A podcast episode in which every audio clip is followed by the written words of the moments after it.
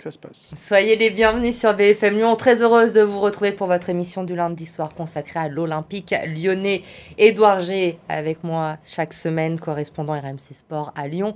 Bonsoir Edouard. Bonsoir Elodie, bonsoir à tous. Un petit nouveau cette semaine sur notre plateau, Norvan Derderian, entraîneur de l'équipe réserve du FC Limonet d'Ardilly Saint-Didier. Bonsoir Norvan. Bonsoir. Soyez le bienvenu dans cette émission, on est ravis de vous accueillir. Merci. C'est un habitué, vous le connaissez, Grégory Cuiron, supporter de l'Olympique lyonnais, euh, chef cuisinier ici à Lyon et du changement. Depuis la dernière fois qu'on s'est vu, on vous appelle euh, Monsieur le Chevalier maintenant On peut dire ça comme ça. J'ai eu une médaille de ça. Eh oui, Chevalier de l'Ordre du Mérite Agricole. Exactement. Grégory Cuiron. Je sais planter les choux. Bravo, bravo, c'est très bien. bon, on n'est pas là pour parler cuisine, malheureusement. Et on a le sourire quand même ce soir parce qu'on va enfin parler d'une victoire de l'Olympique lyonnais. On n'y croyait plus. C'est arrivé. Il aura fallu attendre la douzième journée euh, de Ligue 1 pour voir l'OL s'imposer à l'extérieur. Première victoire de Laurent Blanc sur le banc de l'OL. Vous voyez euh, les images avec cette première période maîtrisée par les Lyonnais et euh, l'ouverture du score à la demi-heure de jeu d'Oussem Aouar. Mais l'OL ne fait pas le break et Montpellier va égaliser grâce à Wahid, un superbe retourné acrobatique.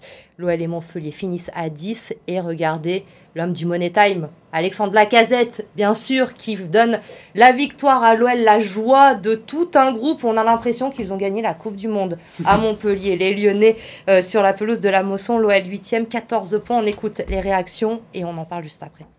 On était venu chercher cette victoire, on l'a obtenue, donc on se doit d'être satisfait. Comme j'ai dit à mes joueurs, on est venu faire du jeu, on en a fait beaucoup.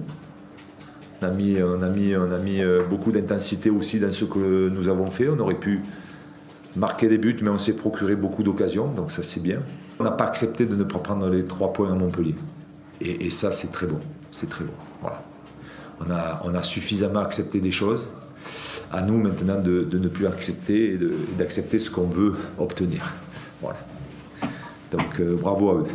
On peut voir que le groupe est content et joue tous ensemble et ça fait, ça fait du bien ça fait du bien d'être sur le terrain comme ça. J'espère en tout cas que cette victoire va donner confiance à pas mal de monde et qu'on va lancer une série. Maintenant, il y a de, de beaux matchs qui arrivent. Je ne pas dire de gros matchs, mais de beaux matchs qui arrivent et c'est à nous de, de, bien se préparer pour, pour rendre l'affiche encore meilleure. Monsieur l'Olympique lyonnais resté sur six matchs sans victoire. Est-ce que c'est le fameux match déclic? De cette saison, Greg euh, Je sais pas, on a vu de l'amélioration dans le jeu. Alors offensivement, franchement, euh, je vais pas dire que c'était un gal, mais c'était quand même bien. Il y avait des vraies combinaisons. Talia Fico, depuis deux matchs, euh, bah, il peut centrer, puisque, je suis désolé, mais il n'y a pas Toko Ekambi qui garde le ballon pour repiquer dans l'axe. Donc c'est très bien. Je pense qu'il fait avec les moyens du bord, mais ce que j'apprécie euh, dans le travail de Laurent Blanc, au-delà du travail physique qui était nécessaire, c'est que contrairement à Peter Boss, et je ne veux pas enfoncer non plus Peter Boss trop, trop, trop, mais il s'adapte à son groupe. C'est-à-dire que c'est pas son schéma favori, euh, le 3-5-2, euh, mais avec les forces en présence et euh, les conditions physiques de chacun, c'est ce qu'il y a de mieux. Et on, sent du, petit jeu, une volonté de passer par les ailes, des centres. Enfin bon, c'est bien, non Marvan, vous pensez quoi de cette OL version Laurent Blanc? Ouais, il y, a du, y a du renouveau. on sent déjà une énergie nouvelle. Donc par rapport à, ce qui se faisait avant, on sentait quand même une vraie fin de cycle. Donc, euh, ouais, je rejoins aussi euh, le coach sur euh, bah, le, commentaire qu'il fait par rapport au jeu produit. On voit que on n'est quand même pas encore guéri. quand, on, quand on voit le, carton rouge, même si on, en, parlera un petit peu. Mais voilà, on, sent encore un petit peu de fragilité. malgré tout, moi j'ai envie de vraiment retenir le positif sur, sur cette fin de rencontre, où même en infériorité, alors ça reste un 10 contre 10, mais les repères sont pas identiques. Donc, le fait d'arriver à gagner dans ce, dans ce contexte-là, je pense que c'est très salvateur et, prometteur. Edouard Greg disait, on voit que Laurent Blanc s'adapte aussi à ses joueurs, notamment avec le, le système de jeu qu'il met en place. On a aussi le sentiment qu'en deux matchs avec Laurent Blanc, on a des prémices, on voit un peu où il veut aller, où il veut emmener cette équipe de l'OL, ce qu'on n'a pas forcément vu avec Peter Buss pendant un an et demi. Oui, il a apporté forcément un nouveau discours, une nouvelle énergie, comme le disait Norman. Donc euh, c'est intéressant euh, à ce niveau-là. Et puis il est très pragmatique, c'est-à-dire qu'il fait jouer les joueurs au poste qu'ils doivent jouer, notamment euh, Thiago Mendes par exemple sur ce cas-là. Et donc il, s'adapte à un effectif, Greg le disait, qu'il ne connaissait pas, mais voilà, il va faire du, du pragmatisme. Et puis mine de rien, je pense qu'il y a une donnée qui est importante qu'on me dit de l'intérieur il parle français, Laurent Blanc. Je ne dis pas que Peter Boss ne parlait pas français, mais les mots français souvent. Il se fait mieux comprendre. Il se fait mieux comprendre, notamment dans l'émotion. Parce que vous savez, il y a des mots comme ça euh, qu'on connaît, mais qui en français ont peut-être euh, une ou deux acceptions différentes. Et donc, fatalement, quand un Laurent Blanc, avec son accent du Sud un petit peu, et puis sa, sa, sa grinta, sa, son CV, vous parle d'un certain nombre de choses, avec des mots un peu particuliers, ça peut vous piquer différemment euh, qu'un Peter Boss qui parlait un français ben, déjà bien, hein, mais pas forcément très fin dans cet aspect mettre de l'énergie. Donc on en vient à justement pourquoi il y a peut-être plus d'énergie. C'est aussi parce que le message passe mieux à travers des mots qui sont mieux euh, compris peut-être dans leur acception que veut faire passer euh, Laurent Blanc. Et le CV, Norvan, comme le, dit à l'instant euh, Edouard, ça fait aussi peut-être dans un vestiaire beaucoup. Les, les joueurs écoutent peut-être plus attentivement ce que va dire un Laurent Blanc, champion du monde, champion d'Europe qui a gagné des titres avec le Paris Saint-Germain. Oui, c'est sûr. Après, euh, dans la comparaison, euh, je pense qu'il ne faut pas qu'on s'arrête à simplement ce comparatif entre euh, l'ex et, l'actuel, mais on le voit dans la, stature, dans le charisme. il est dans une situation qui est, quand même compliquée et il, a, gardé du calme, de la sérénité. Et je pense que voilà, cette posture-là, elle amène le, dernier but. Il n'y a, pas de hasard par rapport à tout ça. Le système de jeu de, Laurent Blanc, on en a déjà parlé ensemble la semaine dernière. Edouard, il a aligné la même équipe, à l'exception de, de Thiago Mendes, qui est retourné au milieu de terrain, qui a remplacé Corentin Tolisso, euh, blessé euh, à Rennes la semaine dernière. Vous en pensez quoi, euh, du coup euh, Vous pouvez m'appeler machin, Elodie, si chevalier, chevalier. Greg, excusez-moi. non, mais c'est chevalier. Il est tard, je, ah, commence à fatiguer. Je suis désolée, Greg. Vous en pensez quoi de ce nouveau système je, je, crains pas, alors je, je suis pas un grand adepte de la défense à 3. Euh, surtout avec l'armoire normande, là, qui traîne au milieu. C'est la première fois qu'il y a un Ikea qui joue au football, c'est assez dingue. Mais euh, bah, c'est euh, Boiteng. Ah, ah il, est, en carton, quoi. Mais bref, euh, faut faire avec, on n'a personne d'autre à mettre. Mais euh, c'est vrai que ça rassure, euh, ça libère un peu plus le milieu de terrain parce qu'il y a moins besoin pour le milieu défensif de venir s'intercaler dans la charnière centrale. Et puis ça libère aussi les, les ailiers. Qui, alors, autant Taliafico, je trouve qu'il a des vraies qualités défensives. C'est moins le cas de Malo Gusto et du coup, il, il se projette plus vers l'avant, mais à bon escient parce qu'il y a du monde dans la surface. Et ça, c'est bien.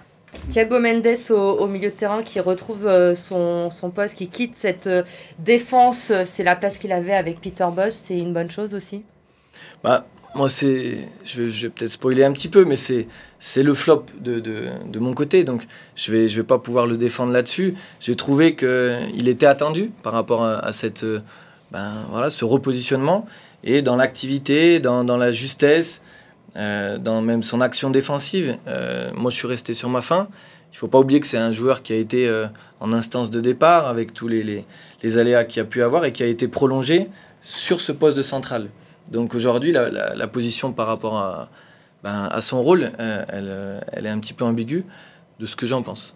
Il y a un homme dont on n'a pas encore parlé qui retrouve du temps de jeu avec l'arrivée de Laurent Blanc. C'est Oussem Aouar qui est de nouveau titulaire dans cette équipe euh, pour qu'on se rende compte. Avec Peter Boss, il avait joué 30 minutes depuis le début de la saison, déjà 140 minutes sur deux matchs avec euh, Laurent Blanc. Buteur samedi, on a le sentiment que Laurent Blanc euh, compte sur lui. Je sais que tout le monde ne pense pas la même chose d'Oussem Aouar sur, sur ce plateau. Je vais débuter avec vous, Edouard. Est-ce qu'on est en train de vivre la renaissance d'Oussem Aouar au sein de cet effectif lyonnais? Bah oui, fatalement, on le voit. De toute façon, il n'avait pas perdu ses qualités. Hein, donc fatalement, c'est après, c'est une histoire de de confiance, euh, confiance de l'entraîneur, confiance générale, parce que ça c'est un mot important.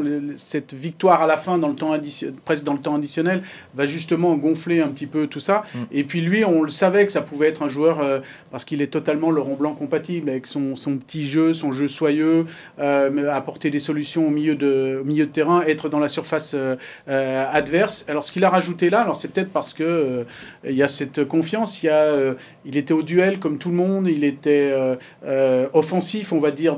Il défendait en avançant. Euh, il était un petit peu meneur. Alors c'est vrai que physiquement, il n'a pas pu tenir tout le, match. Hein, ça, c'est le, bémol. Mais ceci explique cela. Vous avez donné les temps de jeu juste avant. Mais franchement, voilà, il fallait jouer aussi un petit peu sur son orgueil. Là, c'était quelque part sa dernière possibilité de se faire voir. Lui qui est en fin de contrat, va-t-il prolonger à Lyon ou Mais il faut qu'il se fasse voir, que ce soit à Lyon ou ailleurs. Donc là, voilà, et on joue un petit peu là-dessus. À, très court terme, ça le fait. Vous n'êtes pas encore franchement convaincu par ce retour, euh, Greg Alors, j'étais quand même très très content. C'est vrai que moi, d'habitude, avoir, je lui reproche de se cacher sur les phases défensives, de courir 5 mètres derrière pour être sûr de ne pas se faire mal, le petit bichon là. Et euh, là, j'ai trouvé qu'il était vraiment bien. Et je me demande, moi, je me suis toujours dit à voir s'il part dans un grand club, il va bosser, il va se taire et il va progresser. Là, est-ce que le grand club n'est pas venu à lui par le truchement de Laurent Blanc? C'est la question que je me pose. Et en effet, il peut, il peut être un peu euh, la pierre angulaire du, du une des pierres angulaires du projet une bonne chose qui va vous faire plaisir, c'est quand même la titularisation euh, euh d'Oussama War. Ça met Karl Toko et Kambi, Tété sur le banc aujourd'hui. Alors je parle pour Karl Toko et Kambi. Oui, j'aime bien Tété. Hein, quand je vous cible, pardon. mais on a le sentiment que la hiérarchie a, changé avec l'arrivée de Laurent Blanc. Mm, tout à fait, elle a changé et j'ai envie de dire, elle retrouve une certaine logique parce que euh, il ne faut pas qu'on oublie non plus ce que, ce qu'Oussama War a fait pour le club, sur l'histoire du club. Et euh, le rendement de, de Karl Toko et Kambi est était insuffisant sur les derniers mois de manière objective. Maintenant, c'est comme s'il avait un petit peu plus de crédit que certains. On, le sait, quand un, entraîneur est en difficulté, il a aussi besoin de s'appuyer sur ses hommes, ses hommes de vestiaire, ses hommes de terrain. Donc euh, on, voit bien la différence entre les deux. Et je pense que le, lien de cause, de cause à effet, pardon, il est, il est présent, puisqu'il euh, y en a un qui est remplaçant, un qui est titulaire. Et, ça s'est un petit peu inversé. Mais l'entrée de Toko, c'était flagrant. Enfin, du moment où il est rentré, il pratiquait pas le même jeu que l'équipe. Mm. Vous voyez ce que je veux dire? C'est-à-dire que euh, j'ai rien contre ce pauvre Carton Ekambi, mais, euh, mais le jour il a quelque chose. Mais vous êtes content de le voir sur le banc. Bah, je trouve qu'il apporte moins. Voilà, après, il n'a pas les qualités pour jouer dans une équipe comme ça, et puis en plus pas dans pas dans ce système. Il y a clairement un, changement de hiérarchie qui s'est mis en place, Edouard, avec oui, bah, Laurent Blanc. clairement, en plus, il a répondu présent, comme on le disait, il a marqué un but, euh, c'est important. Et puis, euh, pour l'instant, Kaltoko et Kambi, ben, il est peut-être focus sur la Coupe du Monde hein, qui va venir. Donc, euh, d'être remplaçant, ça peut peut-être ne pas forcément le déranger. Donc, ça va pas poser peut-être de problème pour, pour le groupe. Au retour, après la Coupe du Monde, quand Kaltoko et Kambi va, va revenir, il faudra faire attention justement à cette gestion parce que peut-être le plus dur va commencer pour, euh, pour Laurent Blanc de gérer ses, temps de jeu. Euh, un qui est passé du placard au terrain et l'autre qui est rentré dans le placard. Donc il va falloir un petit peu euh, gérer tout ça. Mais ça, c'est la partie d'après. Là, déjà, l'urgence jusqu'au 11 novembre, des matchs et des points à glaner. On va finir déjà les trois derniers matchs, prendre des points. L'urgence, c'est les points. On continue d'en parler. Évidemment, on va parler de l'attaque lyonnaise aussi dans, dans un instant avec ce duo Dembélé, casette. Vous restez avec nous. On se retrouve tout de suite.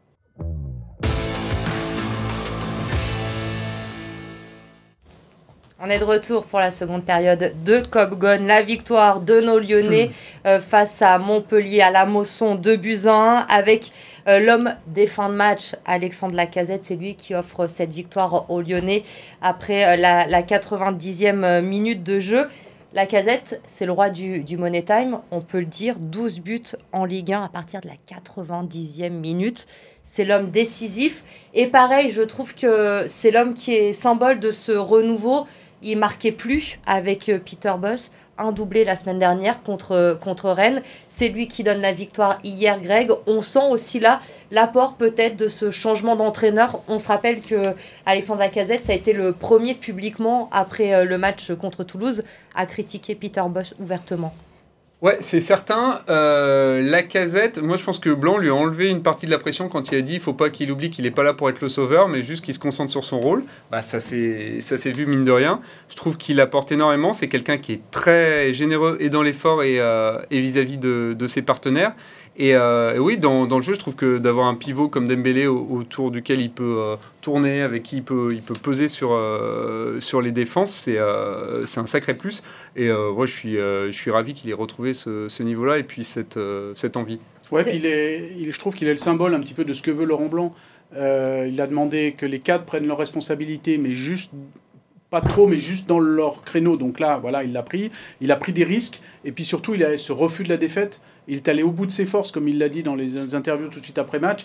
Euh, J'avais plus trop de jambes, mais le coach m'a dit d'aller dans la surface de réparation. Et mine de rien, c'est là où ça fait la, différence. Donc je trouve que c'est aussi le symbole euh, de ce côté refus aussi de la défaite qu'amène Laurent Blanc, parce que mine de rien, Laurent Blanc, il a un CV qui parle pour lui.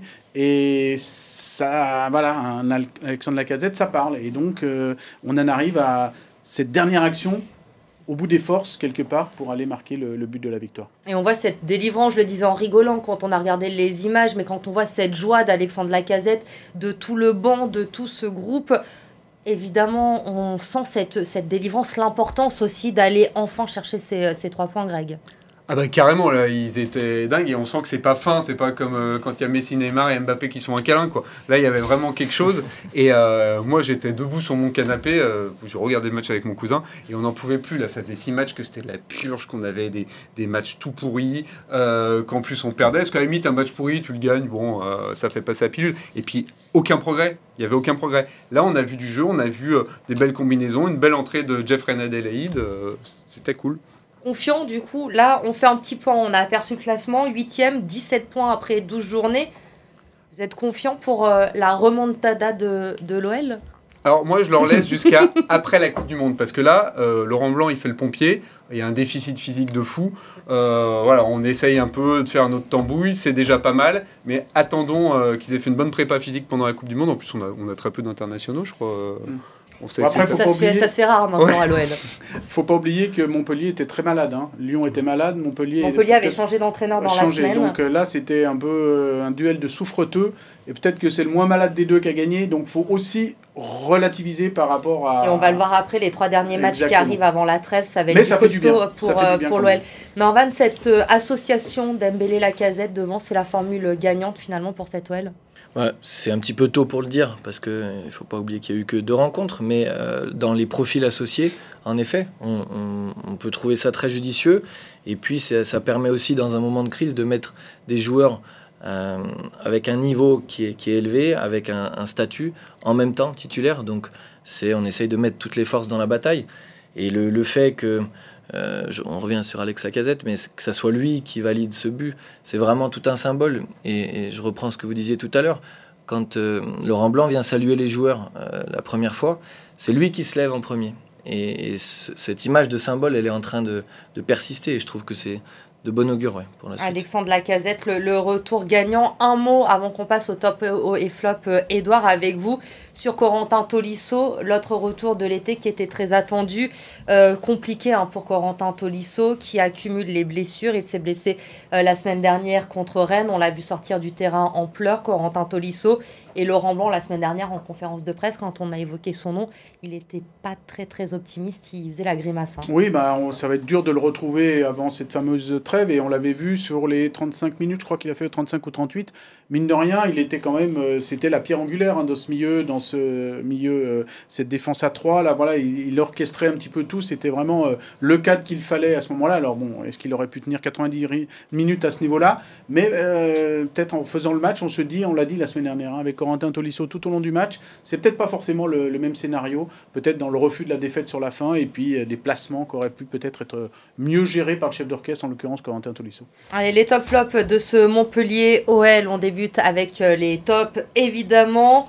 Edouard G, est-ce que je dois vous le dire vraiment? Je suis pas convaincu, c'est pas une grande surprise. Mais c'est un retour. C'est un retour, c'est un retour parce que il se force quand même, on va le dire, à pas le mettre toutes les semaines, parce que sinon il le ferait. Maxence Cacré pour vous, Edouard, cette semaine.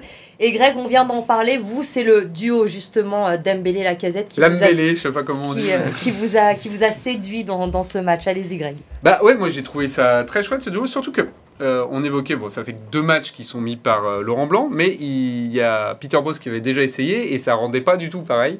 Euh, j'ai trouvé ça intéressant et ce qui m'a beaucoup plu, c'est qu'ils jouaient l'un pour l'autre. Ils ont tout le temps essayé de, de se chercher et j'ai trouvé alors la casette est toujours allée au charbon. Là, j'ai trouvé Dembélé transfiguré. C'est pas un joueur qui s'est caché jamais durant euh, tout le début de saison, même s'il jouait pas beaucoup. Et, euh, je trouve qu'il y, a une émulation qui se crée entre les deux. Alors c'est comme tout, hein, c'est sûr que euh, on, va pas, pas s'emballer au bout de deux matchs, mais il y a quand même quelque chose qui pointe qui est plutôt intéressant. Maxence Cacré?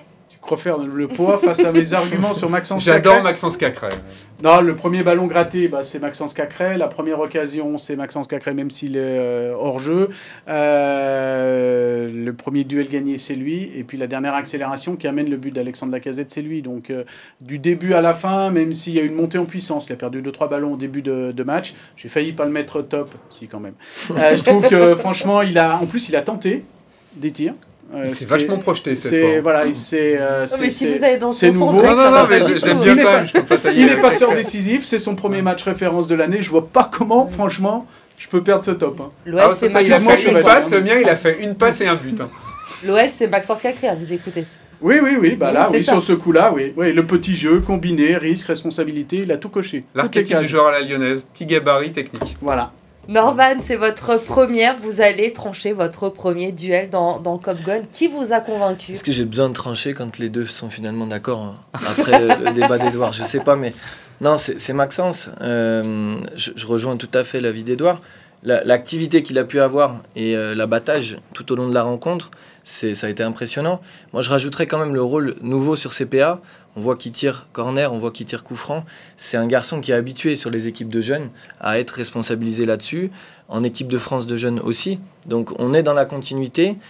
Et euh, je, pense que c'est un, un, grand Maxence Cacré qui peut aussi aider le club à, retrouver le, niveau qu'il doit avoir.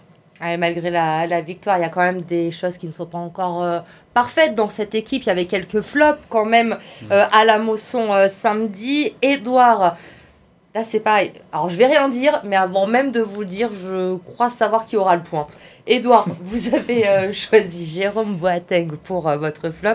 Et Norvan, vous avez choisi Thiago Mendes. On l'a évoqué rapidement tout à l'heure. Je vous laisse développer sur Thiago Mendes au milieu de terrain. Non, bah, comme, comme je vous disais tout à l'heure, euh, il, est attendu puisqu'il y a un changement de poste. il met aussi sur le banc bah, un joueur qui a été performant, je trouve, sur le début de saison par rapport à l'Open Donc, euh, il y a une certaine pression et il y a surtout des attentes.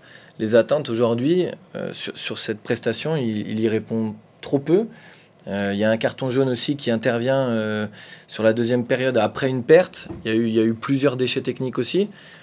Et puis, ben, malgré tout, il reste toujours cette, petite incertitude, je veux partir, je veux pas partir, qui, je pense, chez les supporters est, est resté présent. Donc, voilà ma position par rapport à lui.